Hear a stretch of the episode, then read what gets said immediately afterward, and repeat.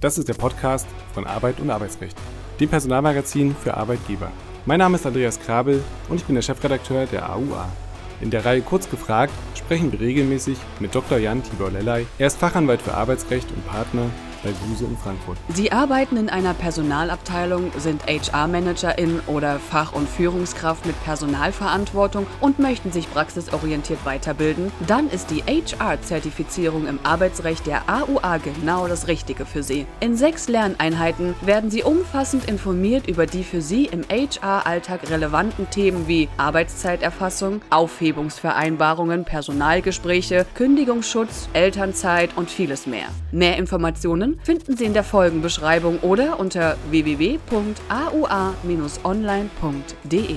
Herzlich willkommen, lieber Dr. Lellay, zu einer neuen Folge Kurz gefragt. Wir sprechen heute über das Thema Wettbewerbsverbot nach Arbeitgeberkündigung. Manche mögen jetzt sagen, na, das kommt uns doch irgendwie bekannt vor. Und ja, richtig, über das nachvertragliche Wettbewerbsverbot hatten wir ja bereits im vergangenen Jahr ganz ausführlich gesprochen. Dort ging es um einen aktuellen Fall des BAG im Zusammenhang mit der sogenannten Karenzentschädigung, auf die wir vielleicht heute auch nochmal ganz kurz eingehen können. Was aber passiert denn jetzt, wenn eine arbeitgeberseitige Kündigung vorliegt und das Arbeitsverhältnis formal ja noch fortbesteht, weil über die Rechtmäßigkeit der angegriffenen Kündigung noch überhaupt nicht entschieden wurde? Und äh, dem wollen wir heute einmal auf den Grund gehen. Dieser Folge liegt ein Fall des LAG Düsseldorf vom 19. August 2022 zugrunde. Lieber Dr. Lelley, was ist dort passiert? Es ist ein, ein super Fall. Nicht nur deswegen, weil das LAG Düsseldorf, ich weiß gar nicht, ob unsere Hörerinnen und Hörer das wissen, aber das LAG Düsseldorf ist ja mein Lieblingslandesarbeitsgericht und die haben äh, diesen Fall hier hervorgebracht. Das wundert mich nicht. Die haben den auch aus meiner Sicht zu Recht und gut entschieden. Es ist ein klasse Fall deswegen, weil er ein Dilemma aufzeigt, was wir in der Praxis immer wieder sehen. Ich äh, sage das jetzt mal so ein bisschen hemdsärmlich. Ist es ein Fall, der spielt im Steuerberatermilieu.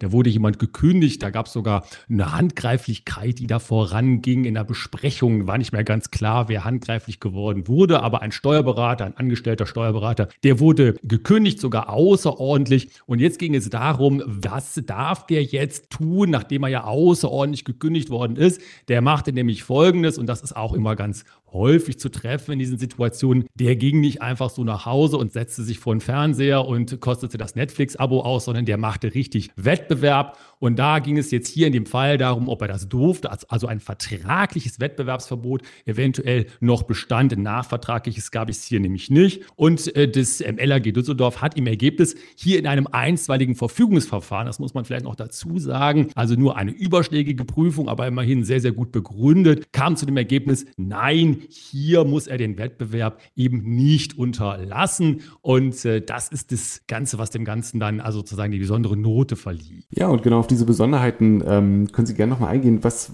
was war das Besondere an diesem Fall? Also wieso wurde dann auch so entschieden? Ja, die Rollenverteilung war besonders, weil die sich im Grunde genommen umdrehte in den verschiedenen Verfahren. Der Fall, den wir hier heute besprechen, das war ja nur eins der Verfahren, was da lief. Parallel lief nämlich noch ein Kündigungsschutzverfahren. Und ähm, hier in dem Fall Fall des LAG Düsseldorf, da war es jetzt so, da sagte die ehemalige Arbeitgeberin, bitte LAG verbietet doch diesemjenigen, unserem ehemaligen Mitarbeiter, Wettbewerb zu machen, also Steuerberatertätigkeiten durchzuführen, uns Konkurrenz zu machen. Bitte verbietet ihm das. Und warum sollst du ihm das verbieten, Gericht? Naja, wir haben doch ein Wettbewerbsverbot mit ihm, ein vertragliches. Andererseits in dem parallel laufenden Kündigungsschutzverfahren sagten sie dann, naja, der Vertrag ist ja weg, den haben wir ja außerordentlich gekündigt gekündigt. Also da gibt es eine gewisse Widersprüchlichkeit in den beiden Verfahren und genau das musste natürlich das Landesarbeitsgericht hier auch thematisieren. Ja, und die spannende Frage, hat das Gericht das geschafft und konnte es da alle Interessen zusammenbringen? Sie haben es angedeutet, vermutlich ja. Ist das Ergebnis nachvollziehbar? Ja, es ist nachvollziehbar, wobei man ähm, auch sagen muss, ich will ja jetzt hier nicht das LAG Düsseldorf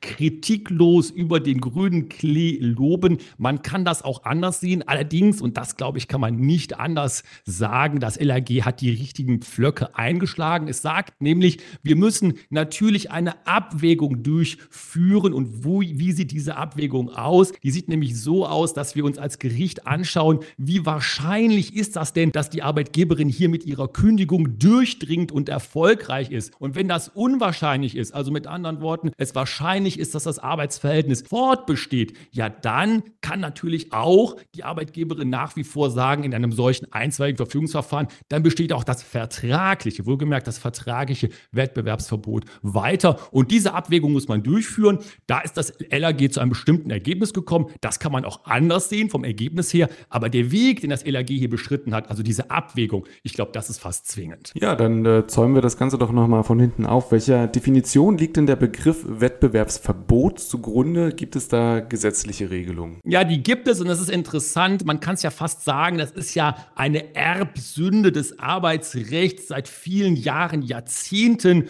letztlich habe ich sogar schon gelesen, seit Jahrhunderten, also seit dem 19. Jahrhundert wird angeblich bei uns in Deutschland gefordert, dass man endlich mal ein Arbeitsgesetzbuch haben sollte, haben wir bis heute nicht bekommen. Und deswegen haben wir nach wie vor eine Zersplitterung der Gesetze. Und um diese Dinge hier wie vertragliche Wettbewerbsverbote einmal ein bisschen gesetzlich in den Griff zu bekommen, da muss man nach wie vor gucken ins HGB, ins Handelsgesetzbuch, die Paragraphen 60 fortfolgende. Da steht das drin, dass man also im Vertrag, in einem Vertragsverhältnis Verhältnis keine Konkurrenz seinem Prinzipal, so heißt es da, heute ist es die Arbeitgeberin machen darf. Es gibt auch die vertragliche Rücksichtnahmepflicht, das ist der Paragraph 241 BGB. Aber das sind so die Normen, die man da heranzieht und dann eben zum Ergebnis kommt, im laufenden Vertragsverhältnis ist Wettbewerb verboten. Und wer in der Materie steckt oder aber aufmerksam zugehört hat, der wird natürlich gemerkt haben, es gibt einen entscheidenden Unterschied zwischen dem vertraglichen und dem nachvertraglichen Wettbewerbsverbot. Inwiefern ist das wichtig? Das ist deswegen ganz wichtig, weil das nachvertragliche Wettbewerbsverbot eigene gesetzliche Regelungen hat. Das sind die Paragraphen 74 fortfolgende, wieder HGB, ja, also Stichwort immer noch kein Arbeitsvertragsgesetzbuch, also nach wie vor HGB. Da steht drin, wie man nachvertragliche Wettbewerbsverbote vereinbaren kann und welche Formerfordernisse das auch hat. Das heißt also, der Arbeitsvertrag als solcher, der, der reicht natürlich nicht nach, den Vertrag noch weiter den Wettbewerb zu verbieten. Da muss man eine besondere Vereinbarung für treffen. Interessanterweise, vielleicht kleiner Seitenblick, das Ganze hat auch äh, eine internationale Dimension. Mir ist das auch nochmal aufgefallen. Es gibt zum Beispiel gerade in den USA eine Initiative der Wettbewerbsbehörde, der FD FTC alle nachvertraglichen Wettbewerbsverbote zu verbieten, also durch Gesetz, weil man nämlich sagt, dass nachvertragliche Wettbewerbsverbote dem Wettbewerb schaden, können, kann man drauf kommen, und äh, ungefähr 300 Milliarden Dollar mehr verdient werden könnte von Arbeitnehmerinnen und Arbeitnehmern, wenn es keine nachvertraglichen Wettbewerbsverbote mehr gäbe. Ja, aus welchem Land sollte so ein Vorschlag auch sonst kommen? Lassen Sie uns nochmal zurück zu den vertraglichen äh, Wettbewerbsverboten. Wie regelt man das vertragliche Wettbewerbsverbot, ist das überhaupt notwendig während des Arbeitsverhältnisses und welche Handhabe hat man bei Verstößen, die man feststellt? Ja, ganz notwendig ist es nicht, weil die Rechtsprechung schon seit Urzeiten immer und das ist fast schon sagen mit Textbausteinartig wiederholt, dass es eben dieses nachvertragliche, schon dieses vertragliche Wettbewerbsverbot gibt. Da muss ich also erstmal so im Arbeitsvertrag gar nichts zu sagen. Trotzdem, meiner Meinung nach, in gut gemachten Arbeitsverträgen steht es eben drin. Da kommt dann so eine Klausel wie äh, die während der Vertragslaufzeit ist äh, das äh, Tätigwerden für Konkurrenzunternehmen verboten. Und da gibt es dann auch eine gesetzliche Regelung dazu, was da passieren kann, nämlich in den Paragraphen 61 HGB kann man danach äh, schauen. Da gibt es etwas wie Schadenersatzforderungen, die man da stellen kann als Arbeitgeberin, wenn eben während des Vertragsverhältnisses Wettbewerb unternommen wird. Aber man kann natürlich auch mit dem ganzen arbeitsrechtlichen Sanktionskatalog reagieren, von der Abmahnung bis hin zur außerordentlichen außerordentlichen Kündigung. Naja, und unsere Hörerinnen und Hörer, die wissen ja natürlich auch, dass gerade das Wettbewerb machen im laufenden Vertrag der klassische außerordentliche Kündigungsgrund ohne Abmahnung ist, immer wieder bestätigt von den Gerichten. Ja, und bevor es dazu kommt, stellt sich mir die Frage, welche Nachforschungen darf ich als Arbeitgeber zur Überprüfung anderer Tätigkeiten, die der Arbeitnehmer möglicherweise ausführt, eigentlich anstellen? Also brauche ich einen Verdacht? Kann ich verdachtsunabhängig nachforschen? Wie weit darf ich eigentlich gehen? Das ist eine super interessante Frage, Herr Krabbel. Und da gehen wir ja dann wieder fast schon in einen ganz neuen Bereich rein oder in einen verwandten Bereich rein, der so unter dem Label läuft, die, die Kontrollmöglichkeiten der Arbeitgeberin im Arbeitsverhältnis. Wenn wir mal ganz klein anfangen, ist es ja in gut gemachten Arbeitsverträgen häufig so, dass man die Klausel findet, über die ich gerade gesprochen hatte, die sich mit dem vertraglichen Wettbewerbsverbot beschäftigt. Und manchmal manchmal steht dann auch so etwas drin, dass der Arbeitnehmer oder die Arbeitnehmerin aufgefordert ist, andere Tätigkeiten oder Nebenbeschäftigungen mitzuteilen. Da versucht man es also in den Vertrag reinzuschreiben und sagt, hör mal zu, du musst uns das selber mitteilen, wenn da irgendwas im Busche ist. Kann man natürlich sich nicht unbedingt darauf verlassen, dass es auch so geschieht. Und dann geht man in den Bereich rein tatsächlich der Kontrolle.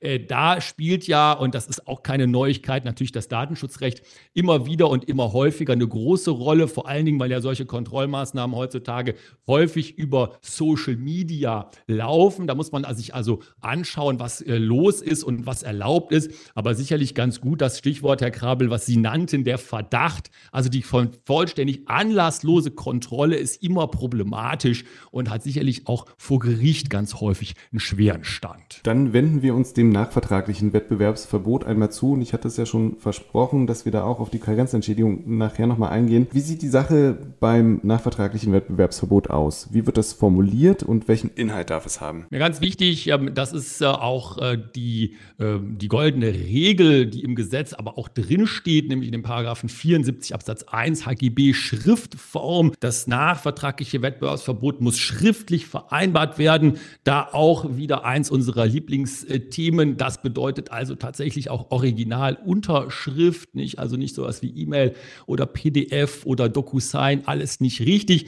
Das muss schriftlich sein, sonst ist es äh, nicht richtig und wirksam vereinbart. Und dann ähm, ist es eben so, dass das nachvertragliche Wettbewerbsverbot immer den berechtigten Unternehmensinteressen folgen muss. Das heißt, ich kann nicht willkürlich jemanden mit einem nachvertraglichen Wettbewerbsverbot binden. Ich muss ein berechtigtes Interesse haben. Das orientiert sich dann häufig an der Geschäftstätigkeit. Da werden dann zum Beispiel bestimmte Konkurrenzindustrien oder auch Konkurrenzunternehmen genannt, für die der Wettbewerb verboten sein soll oder die Tätigkeit als Wettbewerber verboten sein soll. Geografische Einschränkungen sind auch wichtig, kommt immer darauf an, wenn man mit einem kleineren Unternehmen es zu tun hat, dann reicht vielleicht deutschlandweit der geografische Bereich oder möglicherweise auch europaweit oder vielleicht sogar auch weltweit. Das ist also dann eine Frage letztendlich des Einzelfalls. Aber das sind so die wichtigen Komponenten, die da immer eine Rolle spielen, beziehungsweise zu der einen wichtigen Komponente kommen wir ja, glaube ich, gleich noch. Genau. Und das vielleicht in aller Kürze. Ist denn diese Regelung zur Karenzentschädigung zwingend, beziehungsweise vielleicht als ersten Schritt, worum handelt es sich genau, wenn wir jetzt jemanden dabei haben, der gar nicht weiß, worüber wir reden? Ja, das ist, ähm, glaube ich, auch bei uns eine Besonderheit äh, in, in Deutschland, äh, dass äh, die Wettbewerbsverbote ja, und das steht in dem Paragraphen 74 Absatz 2 HGB drin, nur verbindlich sind, wenn eine Karenzentschädigung gezahlt wird. Und das Wort sagt es ja schon, es ist eine Entschädigung, also eine Entschädigung dafür, dass derjenige oder diejenige seine Arbeitskraft nicht verwerten darf am Arbeitsmarkt. Da bekommt man also dann eine Entschädigung gezahlt. Das ist übrigens in anderen Rechtsordnungen, Stichwort USA, nicht unbedingt so. Deswegen wird da teilweise auch viel großzügiger mit den Wettbewerbsverboten, den nachvertraglichen umgegangen. Das heißt, man macht das im Zweifelsfall. Hier bei uns ist man vorsichtiger, zumindest wenn man gut beraten ist, weil man ja weiß, dass man auf jeden Fall, wenn es wirksam sein soll, wenn es verbindlich sein soll, eine Karenzentschädigung zahlen muss.